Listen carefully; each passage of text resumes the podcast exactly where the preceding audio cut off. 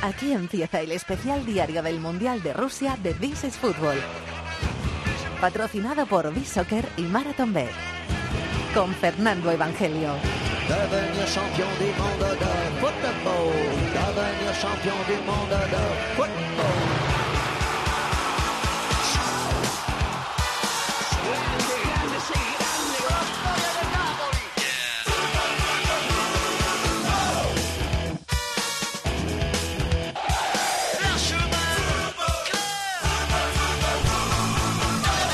¿Qué tal? Bienvenidos al Rincón del Fútbol Internacional en la cadena Cope. Bienvenido a este especial diario de la Copa del Mundo y bienvenidos al vigésimo segundo día de competición en el Mundial de Rusia 2018.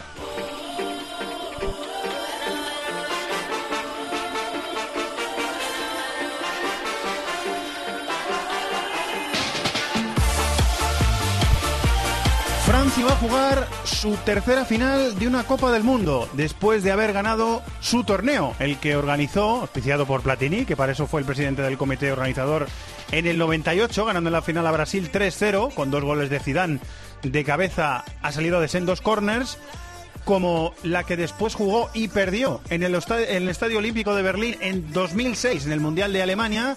Lo perdió contra Italia con el cabezazo, famoso cabezazo de eh, Zidane, héroe ascendido y después caído eh, de los cielos. Y la tercera final es esta, después de ganarle en la semifinal en San Petersburgo a, Bel- a Bélgica 1-0 con gol de un tití, el central del Barça, también de cabeza como aquellos de Zidane, Francia va a jugar su tercera final en la historia de la Copa del Mundo. Está en la final del próximo domingo en Luzhniki. Ojo al córner, lo saca Griezmann. ¡Gol! Y gol, gol de un Paró. Gol, gol, gol, gol, gol, gol, gol, gol, gol, gol. De Samuel Umtiti. Y gol de la Fran. Gol, gol, gol, gol, gol, gol, Gol, gol, gol, gol, gol, gol, gol, gol. Cantada por Manolo Lama en el tiempo de juego la jugada, el gol, en este caso el gol del día, que es el que le da a Francia su pase a su tercera final de una Copa del Mundo. Por el camino queda la Bélgica de Roberto Martínez. Después del gol del día, después de el titular del día, que es que Francia se ha metido en la final, vamos a conocer al personaje del día. El personaje del día con B-Soccer.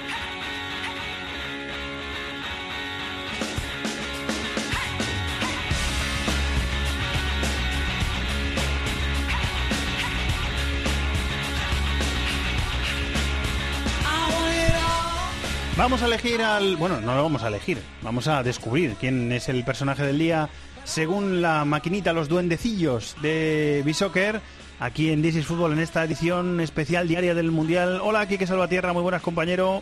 Muy buena, Fernando. Eh, pues tú dirás, eh, ¿a quién ha elegido la maquinita como personaje del día en esta ocasión? Primera semifinal Pues- del Mundial de Rusia. Pues mira, ha elegido a uno que hoy ha puesto muy contento a nuestros compañeros de la redacción en francés y que para muchos sería el sustituto ideal de Cristiano Ronaldo. Así que Kylian Mbappé ha sido nuestro protagonista del día después del gran partido que ha cuajado ante, ante Bélgica. Ha estado muy cerquita Hazard, que ha sido el segundo mejor jugador del, del día para, para nosotros, pero el francés, que ha sido el jugador que más regates ha conseguido en el, en el partido, que ha terminado de romperlo por esa banda derecha, que le ha creado muchísimos problemas a, a Bertongen durante todo el encuentro con sus cabalgadas y que eh, ya está en su primera final de un, de un mundial, no está nada más. Lo de, Con lo de Mbappé. 19, con 19 añitos, nada menos. Eh, Mbappé que ha dejado detallitos neymarianos en lo malo Sí, sí. y muchísimos detallitos neymarianos en lo bueno. En lo bueno y La- en lo las malo. dos caras, las dos caras de Neymar en Mbappé. Sí, señor. Más marcado en, mucho más marcado en Neymar, pero que, que- no siga aprendiendo Mbappé eh, eh, por si acaso. Muy bien traído, compañero, porque este no lo habíamos dicho hasta ahora, ¿eh? Este ha sido el día en el que eh, primera semifinal del Mundial de Rusia, Francia ha pasado a la final, pero este ha sido el día en el que Cristiano Ronaldo ha sellado su pase a la Juventus, así que se marcha de la Liga española. Lo tendremos en la Liga italiana la próxima temporada y por lo tanto hablaremos en This is Fútbol de Cristiano Ronaldo Totalmente. porque estará en una liga extranjera.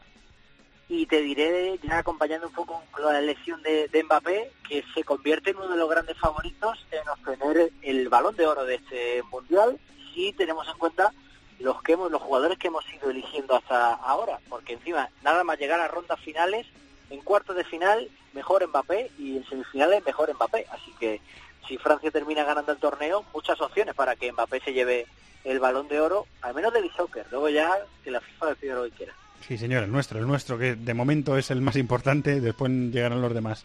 Eh, algo tiene el niño. Eh, los primeros partidos en Ha Champions nacido, con el Tomás, Mónaco arrasó en, en partidos de eliminatorias. Y algo, algo tiene el niño, que en su, pri- en su primer mundial está causando un impacto tremendo. Eh, Kylian Mbappé, que se lo van a seguir eh, rifando los grandes de Europa. Quique, hablamos en la segunda semifinal, hablamos el miércoles. Muchas gracias. A ver qué nos dejas Inglaterra-Croacia. Hasta mañana. Un abrazo, vamos a contar la historia del día.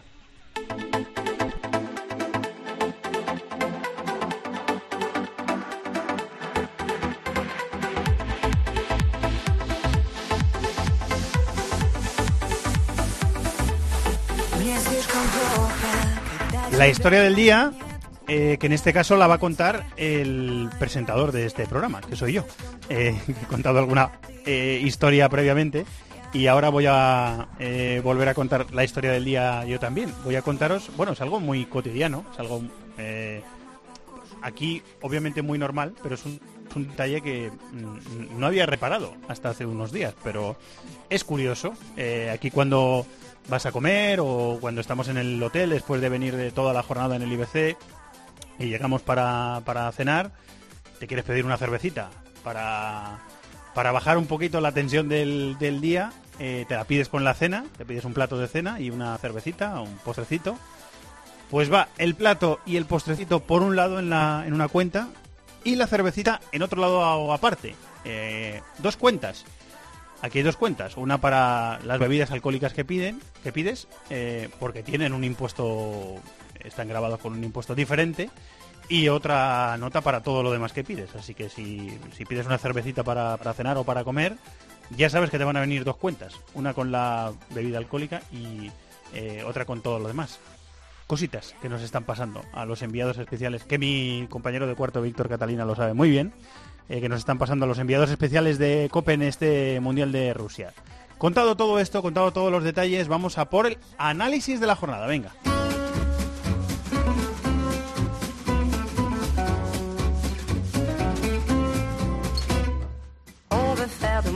Ce que je suis pas. Hum, hum. Mais je poursuis ma route, je m'attendrai pas, c'est comme ça. Vouloir à tout Bajo los acordes de la canción de Sass, que nos acompaña cada vez que hablamos de fútbol, de fútbol francés en este programa, en This is Football. Eh, hoy nos ha excusado el compañero Alem Valnegri, compañero comentarista de y de Gol, que tenía que hacer televisivos y que no puede estar con nosotros. Vamos a analizar eh, este partido, entre otros, con el cibercafé de This is Football. Está por ahí Miquel Moro en algún punto de la comunidad valenciana. Hola, Miquel. Muy buenas noches. Está a punto de salir Carlos Mateos. Enseguida le vamos a eh, saludar. Ah, están- está también Carlos. Hola, Charlie. Estoy por aquí, estoy por aquí. ¿Qué tal? Buenas noches. Aquí estamos, aquí estamos. Bueno, vamos a analizar.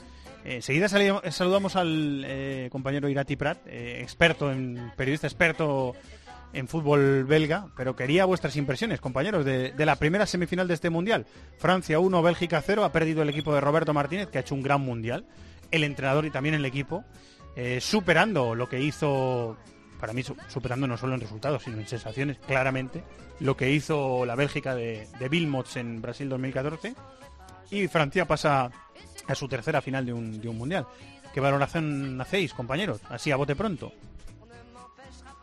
Bueno, yo creo que, que al final Bélgica ha completado una, una excelente actuación, pero yo he visto una, una Francia quizás un poco un poco más sólida, ¿no? Que ha sido capaz de anular esas esas fortalezas de Bélgica. Bélgica ha tenido sus, sus momentos, ha tenido sus ocasiones, sobre todo en la, en la primera mitad, ya en la final del partido no podía ser de otra manera, tenían que, que volcarse al ataque, pero he visto una Francia teniendo claro lo que lo que tenía que hacer, teniendo claro cómo cómo anular, por ejemplo, a Lukaku, al que casi no hemos visto, eh, y desde luego supera sensaciones claramente lo del, lo del 2014. Y yo creo que por, primera vez la selección belga se ha creído los jugadores que están en condiciones de competir con los mejores. ¿no? Ese paso semifinales es un impulso para, para esta generación. El problema es que quizás podía haber llegado en la anterior cita, ¿no? Eh, en la Eurocopa o en el Mundial. Quizás llegó un poco tarde para algunos jugadores. En cualquier caso, yo creo que, que ha sido mm, bien, que ha estado bien ver a, ver hasta Bélgica haber llegado a semifinales y nos hace creer que hay selecciones emergentes que pueden meterse con, con los mejores en el futuro.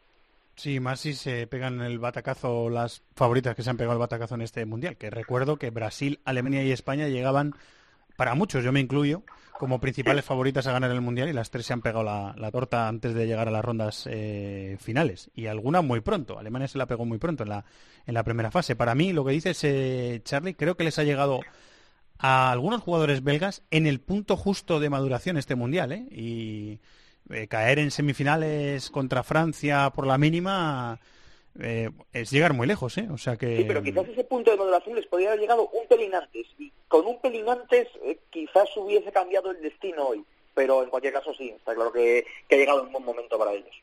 Miquel, te escucho. Yo, eh, por, por empezar por Francia, eh, fijaos que si os acordáis del cibercafé que hicimos unos días antes de que empezara el Mundial, eh, creo recordar que ninguno lo metíamos, digamos, en la terna de Brasil, Francia, eh, Brasil, perdón, España, Alemania, que más o menos todos veíamos que por eh, recursos y perfiles diferentes de jugadores eran equipos que estaban un paso por delante de los demás. Como bien dice Fer, han ido cayendo todos mucho antes de lo que esperábamos. Y Francia, que eh, digamos de los equipos europeos con más eh, no sé, con más eh, calibre, de, lejos de, los favoritos, era sí que es verdad que comentábamos que era el que el equipo que más claro tenía su idea de juego, que a lo mejor con los jugadores que tenía esperábamos un poquito más, ¿no? De, que si te quisiera tener más protagonismo con el balón, ya hablamos de, de, la, de no llevarse a Rabiot, pero al final ellos apostaron por, por una idea y además el Mundial, viendo como no solo su actuación, sino la trayectoria que ha seguido todo el torneo, eh, de equipos que se han cerrado mucho, de, eh, de, de, jugadoras, de jugadas de transición que ha sido lo que ha ido decantando el eh, los partidos, balón parado, como hoy. Al final Francia en eso ha sido la más fiable y la más regular. Al final su camino, seguramente que los que seguimos fútbol internacional, pues estoy seguro que todos esperamos un poquito más de Francia, un poquito más de brillo. Eh, quizás actuaciones como la segunda parte contra Argentina, un poco más en, todos los partidos que tuvieron un tramo de ese, de ese fútbol, pero al final eh, con un fútbol, digamos, eh, más reactivo, más esperando el error y, sobre todo con una actuación de, digamos, unidad B, eh, fuera de Griezmann, Mbappé, Pogba, los demás jugadores han estado a un nivel altísimo, se ha plantado en la final sin dejar ni fisuras ni dudas. Eh, sí, esta es la forma de jugar de la Francia de, de ya lo vimos en la, en la Eurocopa, eh, deja que le dominen y, prefiere que le dominen. Y además eh, se junta en esas dos líneas de cuatro, deja liberado a Grisman junto con el punta, que, que le dan mucho a, su equipo y también a, y también a Grisman, a pesar de no haber marcado todavía Giroud en este Mundial. Se junta, se cierra, intenta sacar provecho de las ocasiones que, que genera. Hasta este partido, he leído hoy en el equipo que hasta este partido en, en, octavos y en cuartos Francia había metido seis goles haciendo seis remates a portería, o sea, el aprovechamiento es eh, total, es máximo. Hoy creo que ha hecho tres remates a, a portería, ha hecho un gol, eh, a balón parado el gol de, un tití. Así que es aprovechamiento eh, máximo, Charlie, con ese 4-2-3-1 en el que vemos a Matuidi acostado, nos lo ha dicho varias veces eh, en el programa durante este Mundial, acostado a la banda izquierda para trabajar mucho, para sumar mucho físicamente al equipo también. Sí, es un equipo bien trabajado, con un centro del campo muy sólido, lo de es un escándalo absoluto, es un jugador que quizás no brille tanto como pueden brillar otros a, a simple vista, pero todo lo que hace lo hace bien y es necesario para, para el equipo de Francia. ¿no? A mí en Francia me ha gustado también la evolución que han vivido algunos jugadores durante el torneo, especialmente los dos laterales, Lucas y Pavard, que yo creo que han ido evolucionando conforme han pasado los partidos y han llegado a las rondas finales en un, en un momento excelente. Quizás, aunque en menor medida, puede pasar lo mismo con, con Samuel Umtiti, ¿no? Y quizás es lo que más me gusta de Francia. Y luego, más allá de todo eso, siempre nos quedará la duda, pase lo que pase, de que hubiera pasado con Benzema en vez de, en vez de con Giroud, ¿no? Porque Giroud al final ha estado fallón, ha tenido pocas ocasiones, ha trabajado muchísimo y ha aportado otras cosas, pero saber si Benzema hubiese dado un punto más hubiese sido contraproducente para esta Francia. Buen mundial de Lloris, ¿eh? portero del, Tottenham, que ha hecho paradas salvadoras en varios momentos del campeonato del, mundo. Eh, buen mundial de Lloris, excelente mundial de Kanté, buen mundial para mí de Pogba, que lo hemos visto eh, resurgir, por decirlo de alguna forma. No ha tenido una temporada muy fácil, ha tenido una temporada complicada en el United. ¿Quieres añadir algo más, Miquel? Sí, no, por, Pogba, porque me parece que ah, no sé si ha sido cosa de Deschamps o cosa de él mismo, el querer cambiar su participación en el juego y por hacerla mucho más eh, constante en vez de brillante. Antes eh, había partidos que parecía un jugador de highlight, que parecía que buscaba un regate, un pase o un disparo eh, para el vídeo, pero ahora es un jugador, digamos, muy, muy, del perfil de lo que hemos visto de Francia, ¿no? De, quizás menos brillante, pero sí muy constante y siempre sumando mucho al equipo. Y sobre todo reforzar lo que ha dicho Charlie de eh, empapar. Si ves su primer partido contra Australia, eh, fue bastante discreto y cómo ha ido mejorando su rendimiento partido a partido hasta bueno, ser uno de los mejores laterales del torneo. Sí, señor, y dejando un golazo también por el camino, eh, que metió un golazo tremendo Argentina. Pavar. Sí, señor, Argentina en aquel 4-3, que fue el partido más vistoso que le hemos visto a, a, Francia en esta Copa del Mundo, porque el resto han sido resultados ajustados y en algunos de esos partidos, como el de esta noche, por ejemplo, sin encajar goles. ¿Te queda algo por decir, Charlie? ¿Quieres rematar con alguna cosa? No, bueno, simplemente que, que yo creo que, si esta Francia sigue mostrando la solidez que ha mostrado más en los últimos partidos que quizás en la primera fase, mm, para mí será favorita llegue quien llegue a, la final, sea Croacia o sea, o sea Inglaterra. En cualquier caso, mm, no lo va a tener sencillo, le toque quien le toque, pero, pero bueno, yo creo que Francia ha ido creciendo con el Mundial, llega en buen momento a la, a la final y de Bélgica, pues, pues bueno, mm, decir que por fin, y nos agrada, eh, esta generación ha conseguido un resultado acorde a lo que a lo que despertaba, ¿no? Y que jugadores como como Hazard, como De Bruyne, como Lukaku, sobre todo ese frente de ataque, eh, han dejado muy buenas sensaciones y han hecho honor a lo que se esperaba de ellos. Muy bien, pues ahora va a esperar rival Francia, ¿eh?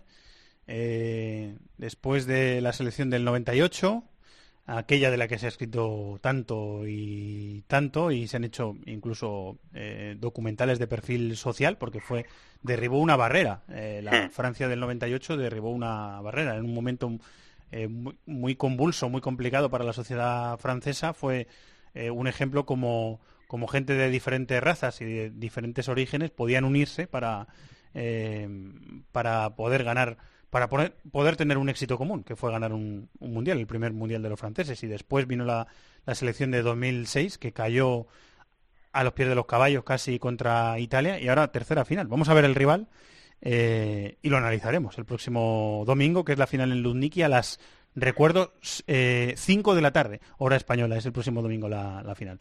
Charlie, muchísimas gracias, un abrazo muy grande. Gracias a vosotros, un abrazo. Muchas gracias, Miquel. Un abrazo para todos. Antes de que llegue esa final, quiero ver la perspectiva de esta semifinal vista por un periodista que hemos hablado con él también en los últimos días, eh, periodista español, eh, muy amante y experto en el fútbol belga, Irati Prat, que está escuchando. Hola Irati, muy buenas, ¿cómo estás, compañero? Hola Fernando, ¿qué tal? Bueno, y un poquito, un poquito más triste que los, sí, los otros días. No se ha podido completar la machada, creo yo, porque, bueno, de todas formas, Fíjate, estaba viendo el partido hoy con un amigo belga, un periodista que estaba aquí de visita en Madrid por trabajo, y me comentaba antes del partido que ya era la mejor Copa del Mundo de la historia de Bélgica, superior incluso a aquella del 86, simplemente por la victoria sobre Brasil, ¿no? Al final habían ganado a la que muchos creían, me incluyo ahí, la gran favorita y un equipo como Brasil, ¿no? La pentacampeona del mundo, y ya estaban muy contentos con haber llegado a esta semifinal, y bueno, el tema era rematarlo, conseguir meterse por primera vez en la historia en la Copa del Mundo, no ha podido ser, pero yo creo que sobre todo queda una gran sensación de, que ya está ahí, que Bélgica ya está ahí, ya es un equipo grande más y no es Inglaterra aspirante. Sí, te lo voy a preguntar, eh, Irati, mm, no me quedó muy buena sensación eh, del legado de, mm, no sé si del legado de la imagen eh, que dejó Wilmots como director eh, técnico de la selección belga, igual es una percepción errónea, pero desde fuera las peleas con los jugadores y muchas decisiones tomadas durante los partidos. Eh, no sé, no, me, no me quedó muy buena impresión del, de, del director de la selección o director técnico de la selección belga. Eh, no sé si estás de acuerdo y qué legado deja eh, Roberto Martínez como, como entrenador de Bélgica en este Mundial de Rusia. No, en lo de Ilmot estoy, estoy de acuerdo contigo. Eso lo comentabas, ¿no? Hay muchos jugadores, sobre todo Thibaut Courtois, ¿no? Que fue gran adalid de las críticas contra Vilmot, sobre todo tras aquella eliminación en la Eurocopa contra Gales. El vestuario estaba no estaba a favor de, de Vilmot, que era una de las grandes leyendas del fútbol belga, pero algo ahí fallaba. Está claro que exigía algo más el, gran grupo de jugadores, algo más desde, el punto táctico del seleccionador y eso Vilmot no no se lo podía dar. Y bueno, con la llegada de Roberto Martínez es cierto que ha habido una, una evolución. Fíjate que ayer comentaba eh, De Bruyne en una entrevista en la previa de este partido de hoy que, Roberto Martínez les, hace creer que pueden ser campeones de, la Copa del Mundo, ¿no? algo que seguramente nunca hubieran dicho de Mar Wilmots, pero que Roberto Martínez sí es capaz de hacerles creer que pueden ser campeones del mundo, ¿no? Y eso es algo yo creo que muy importante para este grupo. Y bueno, el legado es que sinceramente yo creo que todavía quedan dos años, porque hay que recordar que tiene contrato hasta la Eurocopa de 2020, incluida este torneo. Y bueno, yo creo que va a seguir, obviamente renovó hace apenas unas semanas. Eh, es continuar el proyecto, es cierto que hay muchos jugadores hay alguno veterano, ¿no? Quizás Bertongen, quizás Company, eh, que no lleguen a ese torneo, pero bueno, va a ser un bonito proceso, ¿no? Ver cómo jugadores como Tillemans, como Den Donker, jugadores más jóvenes empiezan a ganar minutos y yo creo que quizás en esa Eurocopa pueda completar su obra Roberto Martínez.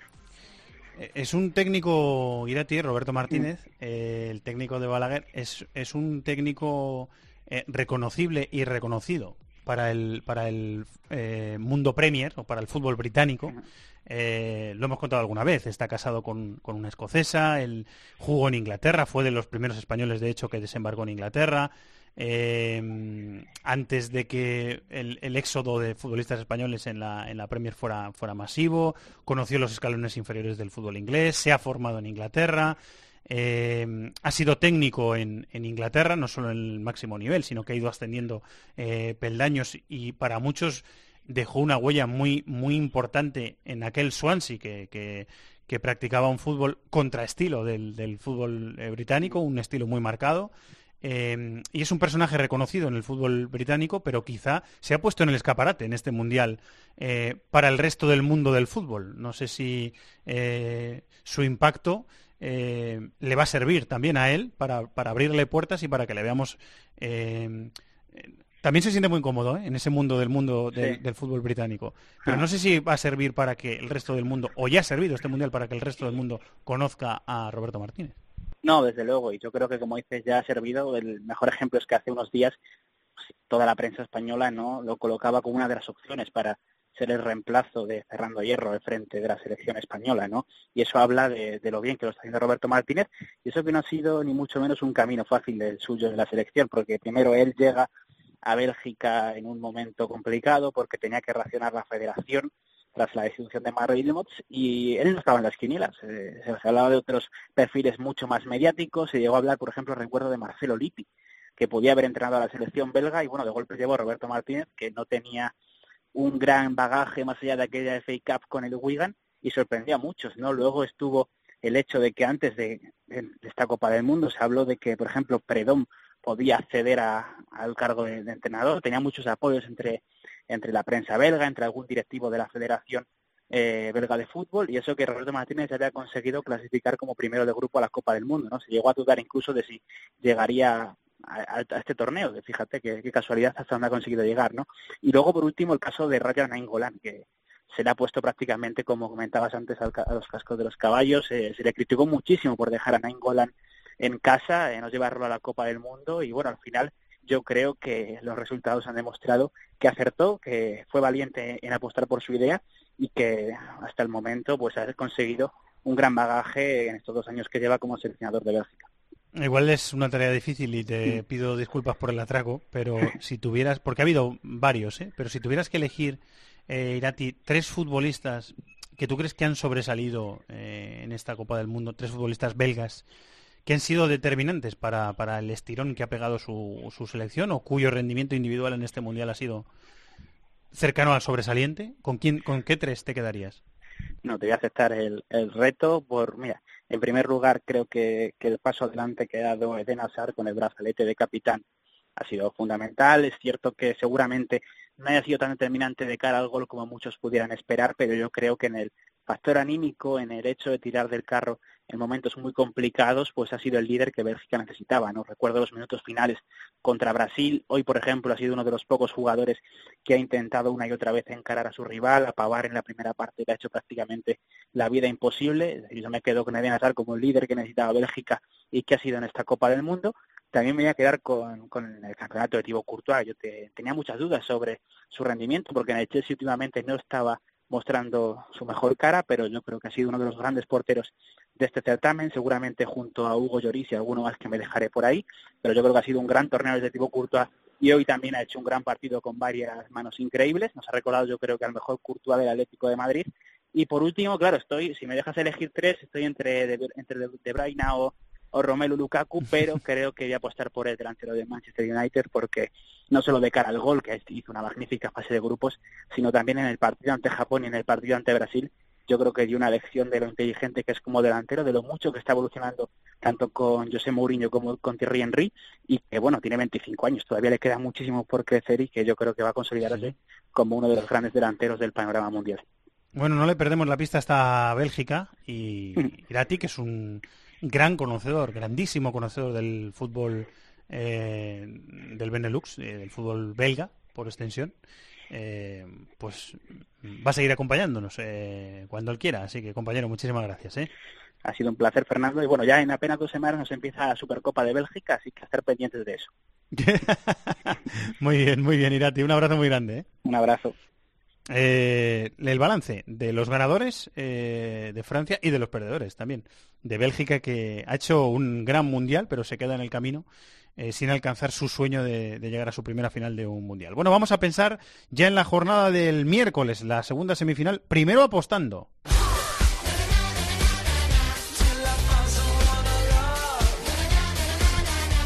Porque, querido productor, eh, señor Chato. Hola, estás? querido director, don Fernando Evangelio. Echaba de menos que estos últimos días no nos hemos escuchado. Y yo, pero digo. nos hemos escrito. Es verdad, es verdad, sí. Qué bonito, ¿eh? Como diría Maldini, es bonito, ¿no? Qué bonito, ¿no? Sí, nos hemos, nos hemos escrito sí. y nos seguiremos escribiendo. Sí, claro, sí, claro que sí. Por supuesto. Que nuestros caminos eh, se separen. Bueno, pero qué bonito. punta, qué bonito. Eh, ¿Quieres que te diga eh, cuántas apuestas se pueden hacer es decir, ¿cuánta, eh, cuántas apuestas diferentes hay en cuota de mercado de Marathon Bet Por para la segunda semifinal Inglaterra-Croacia? Dímelo. ¿Quieres que te lo diga? Dímelo. 775. Me digas. Si te pones a pensar en apuestas, no terminas. Quiero decir, te pones ahora a pensar en apuestas, ¿qué puedes hacer? Ha empezado el partido y no, termi no has se, terminado. Se puede apostar a todo. todo, de verdad, ¿eh? porque he estado mirando todo. todo. lo que hay ahí y puedes, lo que tú quieras, lo tiene Marathon Bet. Sí, señor. Inglaterra-Croacia, segunda semifinal del Mundial. Te digo la mía. Te digo mi apuesta. Dime. Pasa Inglaterra en los penaltis. Oh, muy bien. Tiene a, Pick, ah, tiene a Jordan Pickford, uno de los porteros del torneo. Antes ha nombrado otros eh, Irati. Jordan Pickford es otro de los eh, porteros del torneo. Se paga que, pa que pasa Inglaterra en los penaltis 7,70 a 1, que es una cuota cuotaza, diría muy yo. Muy buena. Muy buena. Pues yo, te, mira, he elegido una cosa que tiene una cuota parecida. Tiene 7,10 que el ganador va a ser en la prórroga, que es lo que yo creo. Que, que uno no de los dos dos en equipos este mundial. gana. No ha pasado el... en este mundial todavía. Pues en Porque este hemos sí, tenido cuatro prórrogas y hemos tenido cuatro tandas de penalti. porque estaba esperando a este partido. Ya lo pues mira, ganarías una buena apuesta. 7 con 10.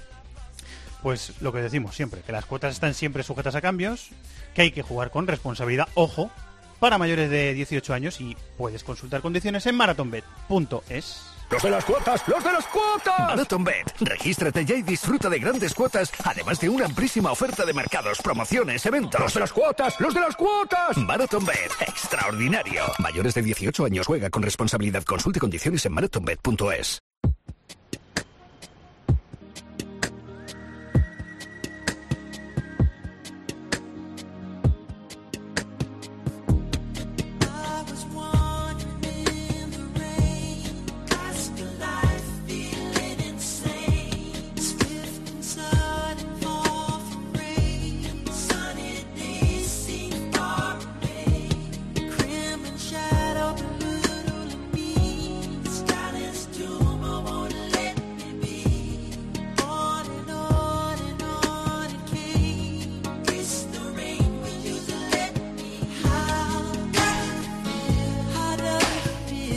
Bueno, pues llega la, segunda semifinal del Mundial en el estadio de Luzniki en Moscú a partir de las 8 de la tarde, este miércoles 11 de julio. Ya hemos rebasado el mes de competición y vamos a conocer el segundo finalista. Estamos terminando el torneo.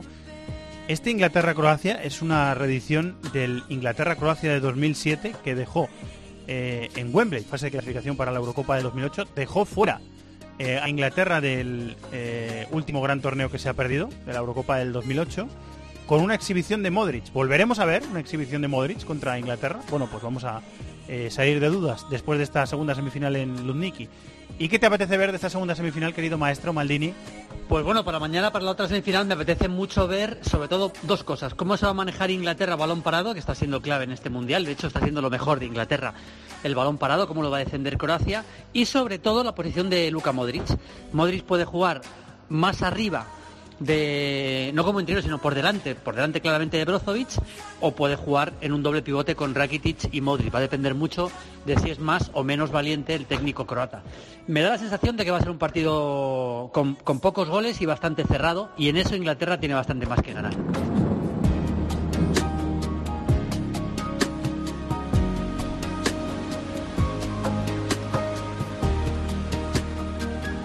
Bueno, pues ya solo falta una opinión del maestro Maldini, que es eh, pues mañana preguntarle qué le apetece ver en la final, que ya sabremos los dos eh, finalistas. Y nos quedan dos programas por hacer en este especial diario del Mundial en This is Football, el de la segunda semifinal del miércoles, de mañana, y el del domingo, el día de la final. Así que estamos terminando también con el Mundial, se va terminando también este programa. Como os decimos siempre, Muchísimas gracias a todos por estar ahí, gracias a Cochero y a Catalina en la dirección técnica, a Chatón en la producción y a vosotros que nos acompañáis eh, cada día. Como decimos siempre que sigáis disfrutando del Mundial y de la radio. Muchas gracias a todos, un abrazo muy grande, hasta mañana, adiós.